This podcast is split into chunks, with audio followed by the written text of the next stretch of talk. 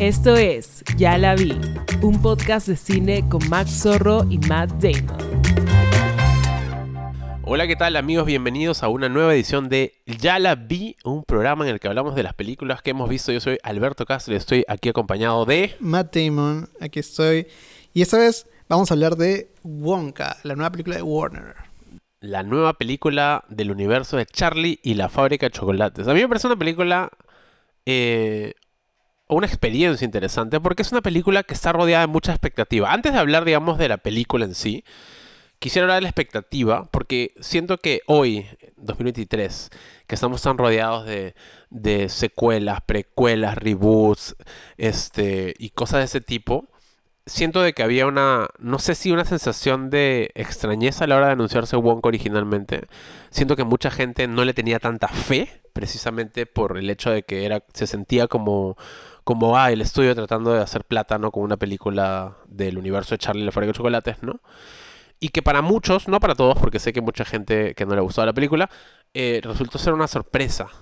Yo, la verdad, tenía muchas expectativas de verla, no solo por Timothy Chalamet, que me parece el director más interesante quizás de su generación, por el tipo de proyectos que escoge, sino por el director.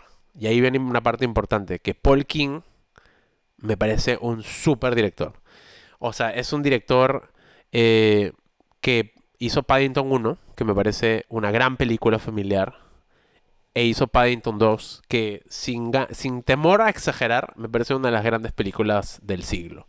Es una película maravillosa. Es una película que no solo sabe crear su propio universo, que tiene una cosa medio colorida y medio de caja de, de muñecos a lo Wes Anderson, sino que Paul King además de crear esta cosa desde lo visual, sabe muy bien cómo maniobrar este las historias y la narrativa. Creo que, creo que eso es lo que a mí más me gusta de su cine, como que sabe construir personajes y arcos. Y Paddington 2 es una película fascinante. Fascinante, fascinante. Véanla, si no la han visto, yo sé que parece que es una película de un osito para familias, pero en realidad es una película, sí, es una película de osito para familia, pero es muchísimo más compleja y maravillosa cinematográficamente que eso.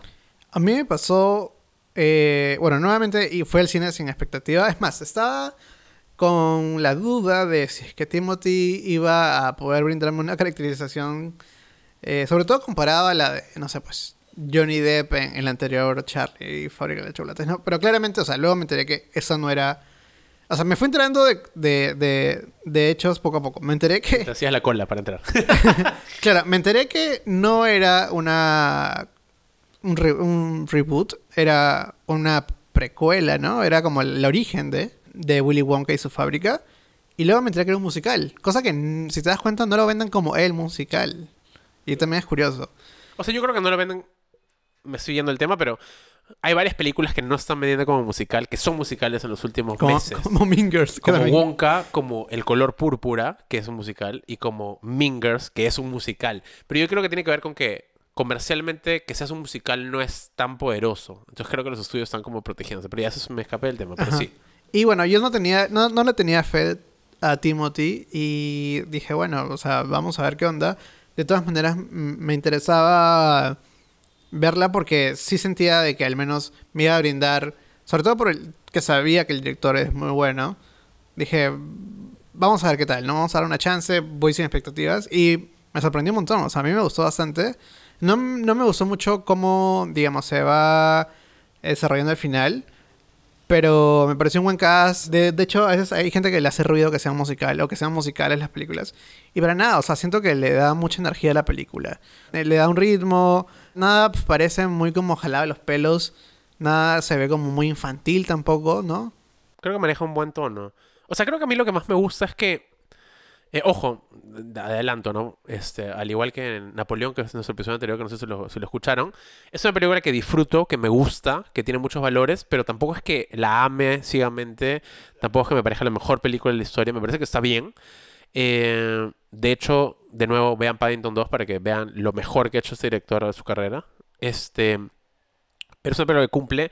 Yo lo que tenía miedo, creo, era de que fuera un poco solo fanservice. Como tú dices, es una película que está más cercana al Charlie la fábrica de chocolates original que al Charlie y la fábrica de chocolates de Tim Burton. ¿no? Está mucho más cercana a ese universo. Eh, yo temía de que fuera Wonka llegando a, a un lugar y peleando por que compre sus chocolates y no le compraron chocolates y, como una historia un poco más tradicional. Pero de arranque la película empieza como a crear un microuniverso. ¿no? Porque crea este microuniverso en la lavandería. En la lavandería existen una serie de personajes que, que cada uno tiene una identidad y un, y un mundo propio que, que deambula alrededor del personaje de Wonka, ¿no? Eh, no solo eso, sino que sus adversarios tienen su propio universo, ¿no? Su propio universo en, en este escondido detrás de la iglesia, ¿no? Estos tres hombres negociantes de chocolate que tienen su monopolio, que compran a la policía, no hay un submundo ahí. Y eso me Y eso- parece interesante. Claro, eso justamente es lo que a mí me, me llamó la atención y que me, me terminó gustando, que es una crítica, ¿no? A la sociedad, a las instituciones, a cómo funciona ahorita el mundo capitalista de las empresas y la iglesia, una crítica, pero que no quiere ser una crítica, digamos, en your face, ¿no? No, no te voy a decir, oye, esto está mal, sino te muestro cómo está sucediendo y cómo sucede en el mundo, de hecho, cómo pasan estas injusticias, pero no, tampoco te lo, te voy a vender un, un dramón. O sea, creo que la crítica uno la puede interpretar, obviamente nosotros estamos viviendo una, una situación política bien interesante, ¿no? Cuando yo pensaba en, la- en las Patricias Benavides ahí cuando estaba viendo la película, ¿no? Pero más allá de eso, más allá, digamos, de la crítica, porque uno, claro, puede pensar que eh, es una crítica al capitalismo, una crítica a los monopolios, ¿no? Al encubrimiento de la policía, al encubrimiento de la iglesia. Más allá de eso, lo que yo agradecí es que la película tratara de crear un universo no tan sencillo. O sea, no es simplemente Wonka queriendo vender chocolates y hay un señor que le hace la vida imposible, sino que es un señor, o son tres señores, ¿no? En medio de un universo de conspiraciones y cosas. Más allá de la crítica en sí, agradecí de que se, se hayan tomado el tiempo de construir tantos personajes y tantas dinámicas de personajes que funcionaban y tantas cosas que no existían en, en- en la película original. Porque simplemente han podido hacer, literalmente, Wonka llega a una ciudad, quiere vender chocolate, no puede, llega el Lumpa Lumpa, juntos derrotan al mal. O sea, pero trató de construir un poco más, Claro. creo. Por ese lado siento que es bien madura, ¿no? O sea, puede haber sido mucho más infantil, mucho más sencilla y facilista, dentro de todo. Pudo haber sido mucho más. Lo que sí siento, y eso es, creo, digamos, el, el lado negativo de la peli, me parece que no sabes terminar la película.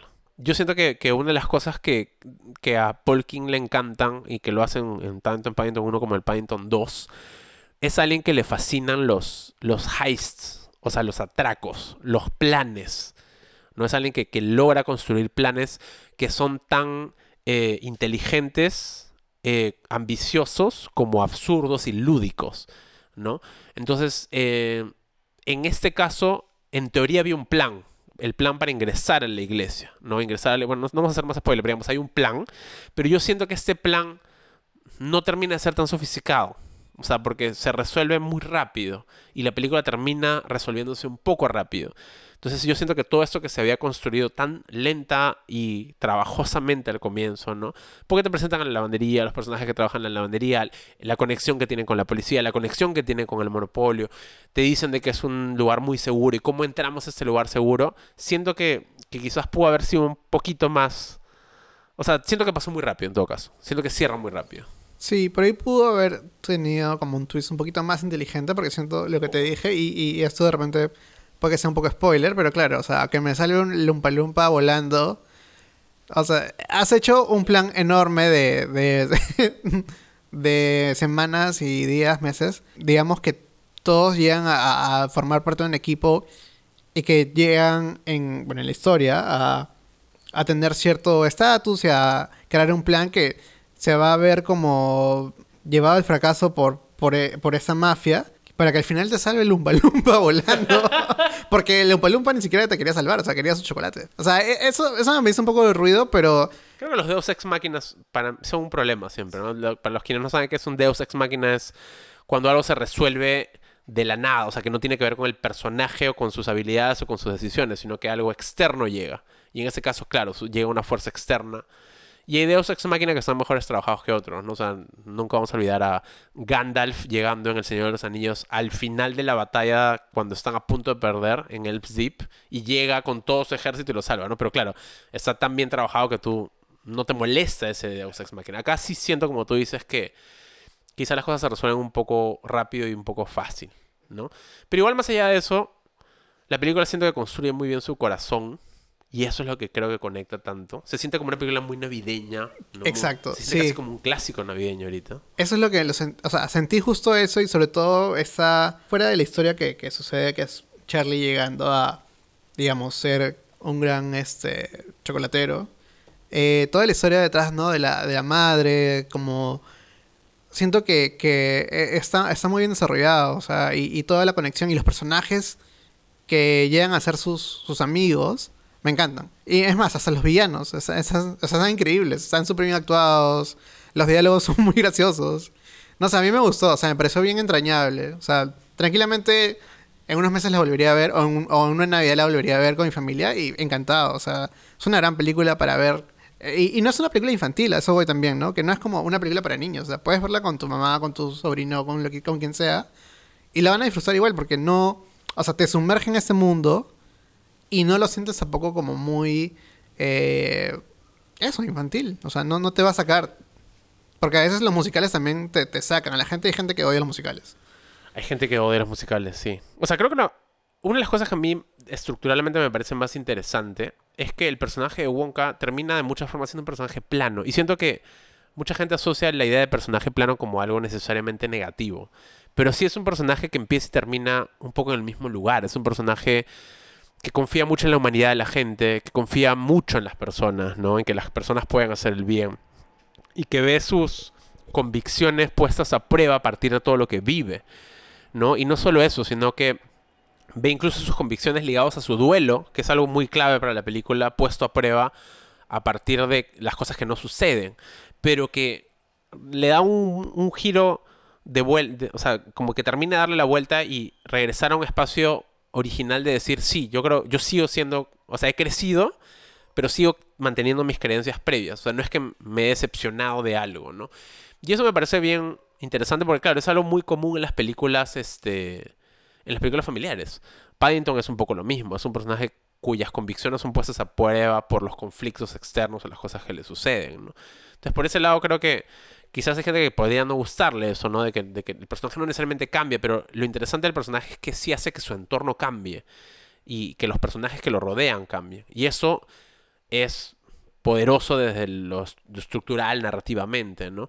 Y lo otro que tú has mencionado, esa idea de que puedes ver con tu abuela, con tu papá, con tu tío, lo que sea, creo que tiene que ver con que la sensibilidad de Paul King, el director, no es tan gringa. Sigue siendo su película más gringa, pero tiene una sensibilidad mucho más inglesa. Una sensibilidad mucho más sofisticada, ¿no? Tiene un humor un poco más elaborado, un poco más de, de palabras y gestos y expresiones, y además el código que manejan los actores es muy, muy distinto, ¿no? Imelda Staunton está extraordinaria. Rowan Atkinson, que la gente no sabe que se llama Rowan Atkinson, pero es Mr. Bean, ¿no? Eh, Que es breve bien. su participación y está súper bien. breve. Es muy breve y está muy bien. En general, siento que, que- que todos están bien en la peli, ¿no? Incluyendo Timothy. Creo que Timothy es algo de lo cual deberíamos hablar un poco también. Justo lo que te comentaba y que buscando información en internet, que las opciones fueron, y me pareció muy gracioso, Ryan Gosling, o sea, cuando, porque Warner tiene, lo- obtiene los derechos en el 2016 y claramente tenía como diferentes opciones, o sea, pudo haber sido, y, y- y me parece gracioso, no me imagino a Ryan 2016 igual ha pasado un culo. Yo me imagino que en ese momento Gosling era un poco más joven. Sí. Y bueno, Donald Glover, que es Childish Gambino, ¿no? No sé qué tanto lo veo. Pero luego llegaron a. Bueno, y Ezra Miller, que ahorita sería imposible, creo. Ezra yo. Miller, felizmente no lo escogieron porque han podido escogerlo. O sea, la película debe haber son proyectos desde probablemente en la pandemia, antes de la pandemia. Y luego terminó siendo. eh, y que fue, bueno. Dice: It was reported that Timothy Chalamet and Tom Holland were the frontrunners. O sea, pudo haber sido Tom, Tom Holland. Según un universo, Tom Holland, el actual Spider-Man, pudo haber sido Wonka. Yo en verdad agradezco que haya sido Timothy. Yo siento que... Varias cosas. Uno, el tráiler no lo vendía bien a él. Porque yo vi el tráiler y yo me preocupé. porque sí se sentía como algo demasiado distante de lo que él normalmente hace. Y no bien. Y siento que fuera de contexto, muchas de las cosas que estaba haciendo en el tráiler se veían un poco disforzadas. Pero en la película funcionan muy bien. Siento que él, él tiene un buen manejo de, de su gestualidad, de su ingenuidad, de, sus, de su absurdo. Y eso me, me gusta mucho. Aprovecha que tiene como esta, este guiño a lo, a lo extraño, ¿no? A lo peculiar. O sea, no, no siento que él esté, como tú dices, haciendo algo disforzado, sino se, o sea, le sale natural y de hecho eh, no imaginé alguna vez en mi vida escucharlo cantar. Tampoco. y funcionó, y funcionó, y fue, fue, fu- me parece que estuvo bien. Sí. Ahora, en la Eh, escala de los tres Wonkas, igual sigue siendo el más débil de los tres Wonkas. O sea, creo que el, el de, para mi favorito es el de Jim Wilder. O sea, el primer Wonka para mí es el mejor. Es que también si lo comparamos, y bueno, con Johnny Depp, Johnny Depp tiene demasiada personalidad y es un personaje mucho más prestado para lo extraño, ¿no? Y, y el personaje de, de Willy Wonka en, en la película de Tim Burton es más, no sé, enlazado como a un Michael Jackson, tiene como una extrañeza aire un poco Michael, ¿no? raro, sí. Sí, es como un marginado, como un freak. Porque el, el, el- Wonka original no era un freak, era un, era un, era un excéntrico, pero no era un freak. O sea, no era como un ser oscuro, era...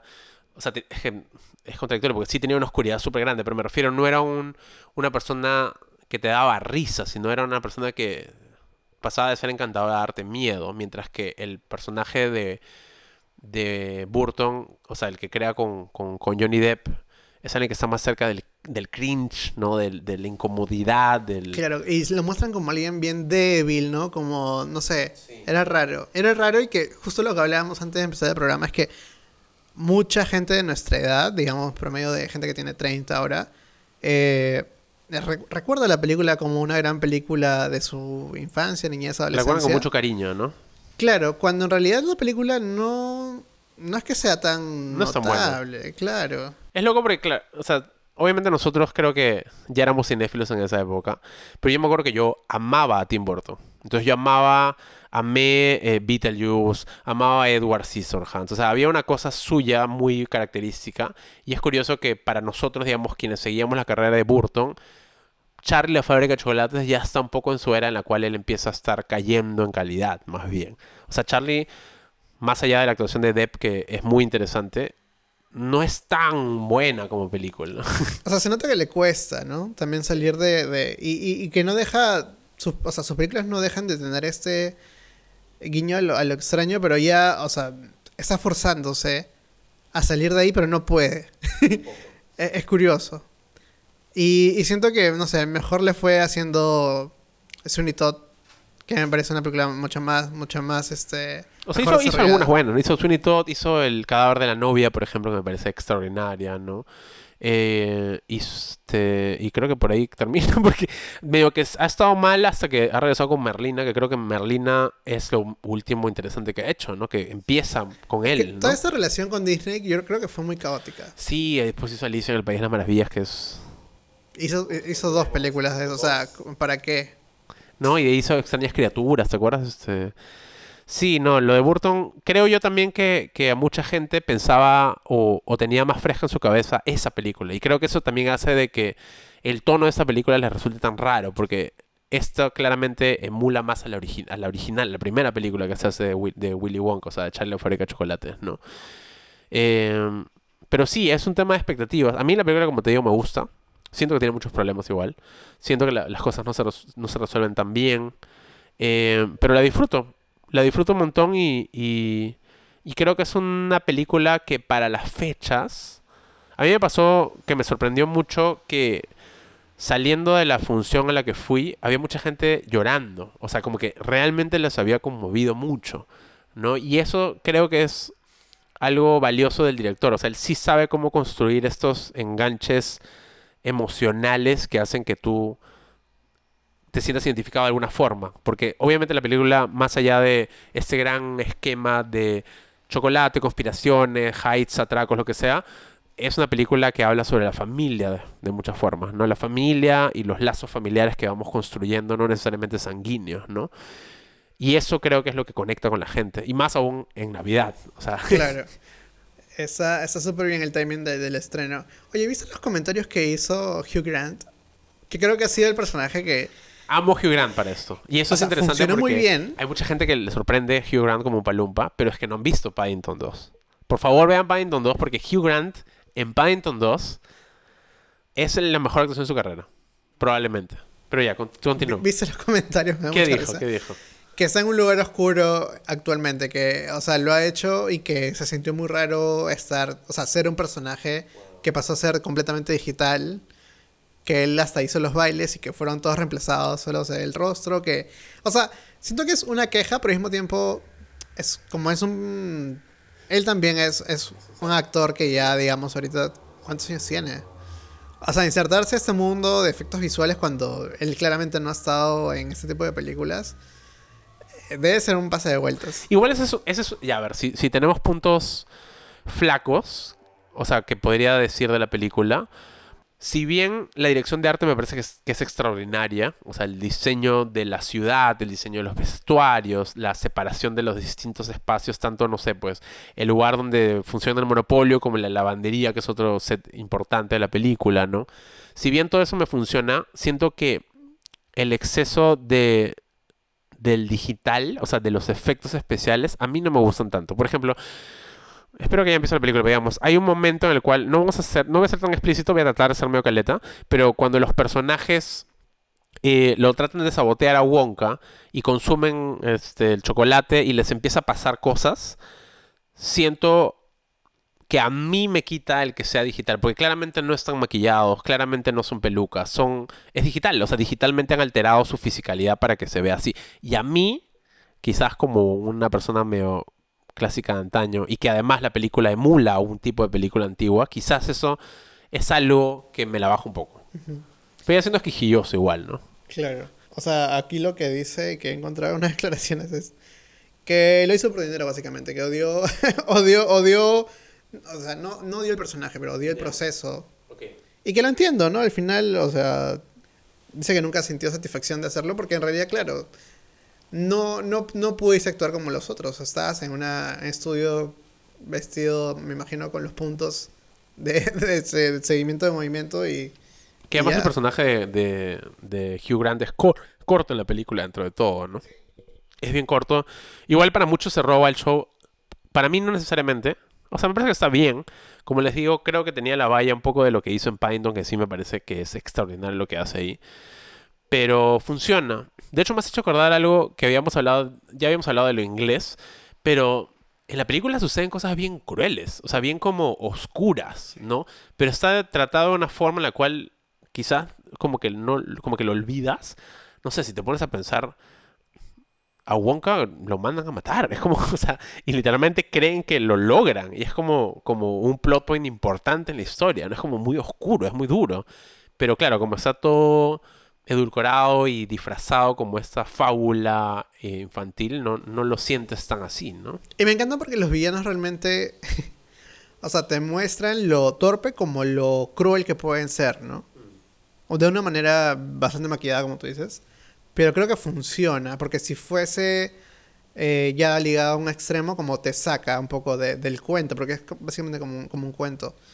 Porque hay, magia de por medio, entonces, este, no sé, siento que igual hicieron bien en, en darle ese tratamiento y que de hecho las actuaciones sean así, ¿no? Como particulares, como cómicas, pero al mismo tiempo un poco como raras, Claro, el tono de actuación está en un nivel... bien al absurdo, ligado al absurdo. Sí, como dibujo animado casi, Claro, sí, bien cartunesco. medio- O sea, el, el tema, no sé, cuando tienen la escalera enorme eh, y van, están todos al final arriba, o sea, son cosas que son bien de, de caricatura, pero que funcionan, ¿no? De acuerdo. Sí, no, creo, o sea, creo que la película en general funciona. Me parece que Timothy funciona. Yo lo, único que me pasó saliendo del cine es que me sentí empalagado, sentí que había comido chocolate toda la película, entonces literal no quería ver nada dulce. A diferencia de gente que sí salió queriendo dulce. A mí me pasó eso. Y lo otro que me da, lo único que sí me daría un poco de miedo es que como la película le está yendo bien, se empiezan a hacer muchas secuelas. Sí siento que es una película que, Que ha sabido construir su previo para ya conectar con que con que pasa lo de Charlie. A mí me gustaría que quede ahí. Ojalá. Igual el, el Wonka el- no es el Wonka de Charlie la fábrica de chocolates. Entonces no sabemos qué pasó en medio. O sea, claro, y además, como es un Wonka joven, tiene, o sea, tranquilamente pueden hacer dos, tres películas más. Ojalá que no hagan más. Y si lo hacen, ojalá que lo hagan bien. Porque sí creo que hay un hueco ahí de cómo ese personaje tan humanista y tan esperanzador termina volviéndose este ser que es dueño de, de alguna forma de una empresa también monopólica, ¿no? Y que luego en la Charlie y la fábrica de chocolates original busca a su heredero, a un heredero que quizás le devuelva un poco de esa ingenuidad o inocencia que siente que perdió. Pero sí, creo que es una buena película para ver en estas fechas, que puede verse en familia. Creo que sí es bueno saber que es un musical, porque hay gente que... Igual no es un musical del tipo musical eh, duro y puro y duro, ¿no? O sea, porque no es, no sé, Los Miserables, o sea, creo que hay dos palabras dichas en- habladas, ¿no? Es un musical que tiene mucho espacio de conversación, mucho espacio de diálogo, pero que tiene mucha música también, ¿no? Yo siento, y sé que hay gente que no opina lo mismo porque hemos visto, no sé, la gente sinestesia dividida, ¿no? Inés no le gustó la película precisamente por ser musical. Em, yo siento que la música está bien dosificada. Me parece que, que funciona. Siento que igual quizás algunas canciones sobran. Hay algunos momentos en los cuales la justificación de ingreso y salida de la música podría, podría estar un poco extraña. Pero hay otras que me parece a mí que funciona súper bien, en verdad. Sí, y a nivel de comedia me parece que está súper. No, a, a nivel de comedia tiene un timing increíble. A mí una de las cosas que más me gusta, que de hecho lo he hablado en, en- en- en el episodio anterior de Napoleón también, es que sabe manejar su puesta en escena. No me gustan las, las películas, o sea, siento que en la modernidad estamos mucho más acostumbrados a los cortes como continuos. Y siento que King sabe manejar su puesta en escena, sabe cómo mover la cámara. Es una cámara que todo el tiempo se está moviendo y que se mete entre ventanas y pasillos y sabe cómo ubicar a los personajes y cómo eh, generar un gaja a partir de eso, ¿no? Y cosas así. Entonces siento que es- es- se siente como, como una factura muy clásica versus una modernidad que te obliga a como cortar, cortar y todo el tiempo estás como viendo miles de cosas, ¿no? Claro. Y eso yo lo aprecio bastante realmente, ¿no? Me generó una buena sensación verla. Sí, Y eso que yo no esperaba mucho. vamos por chocolates ahora. Vamos a comer. Pero nada, esperamos que les haya gustado esta conversación, este debate fácil. No están de acuerdo con No, nosotros. sí, avísenos de qué hablar la siguiente, el siguiente episodio. Vamos a ver cuáles las siguientes películas que vemos para conversar sobre ellas. Se vienen los premios. Se viene la temporada de premios, se vienen también las, las fiestas. Yo me imagino que eso está saliendo antes de Navidad, así que feliz Navidad. Como no, has- no, no hemos preparado nada ahorita, si te tuviera así que coger de improviso y decirte cuáles son tus películas favoritas de este año, cuáles Wow. recuerdas así como primeras en tu mente. Creo que la de Scorsese a mí me ha dejado impactado. La hice una vez nada más, porque es larga, y, y- y- y quer- intenté verla otra vez, pero ya no está en el cine. Ahora ya que está en, en streaming voy a poder verla de nuevo. Pero me acuerdo que yo dije, wow, vamos a ver qué tan... qué tanto me, me, me puede costar de repente, porque dije, es, es- es bastante tiempo. Y no, me mantuvo al filo de me siento todo el rato. O sea, no me aburrió, no me pareció para nada densa. Este, fluyó muy bien. Entonces, creo que esa ha sido una de mis películas favoritas. Creo que la, la que, una de las que a mí más me gusta es eh, Hoja de Otoño, la de Kaurismäki. Es un peliculón. Y creo que una que conectó mucho conmigo y que, que creo que siempre le recuerdo mucho es Pasajes, que es una película, eh, creo que es, es canadiense, no, creo que es francesa, que la vi en el Festival de Lima, que de hecho a uno de sus actores lo he visto nominado en algunas de las premiaciones. Es una película que a mí me, me encanta, me encanta, me encanta. Eh, y creo que esas dos. Bueno, y la de Scorsese a mí también me gusta mucho. Eh, y si, si, tuviera que hablar de alguna película comercial que me fascinó este año, yo tengo que mencionar Misión Imposible, la última, que fue lamentablemente por las circunstancias, por las fechas, un flop comercial, pero es la mejor película de acción del año de lejos. O sea, es una película increíblemente dirigida, increíblemente, la puesta en escena es increíble, siento que, que sabe manipular el suspenso y la tensión y acumular obstáculos eh, para que tú realmente te sientas un poco sofocado y no saber si es que van a lograrlo o no. Entonces creo que es una película que sí me gustaría mencionar porque le fue súper mal. Pero eso ha sido todo por este episodio de Wonka. Y eso, nos vemos Eso fue Ya la vi. Y nos vemos la próxima. edición. Chao. Chao. Esto fue Ya la vi, un podcast de cine con Max Zorro y Matt Damon.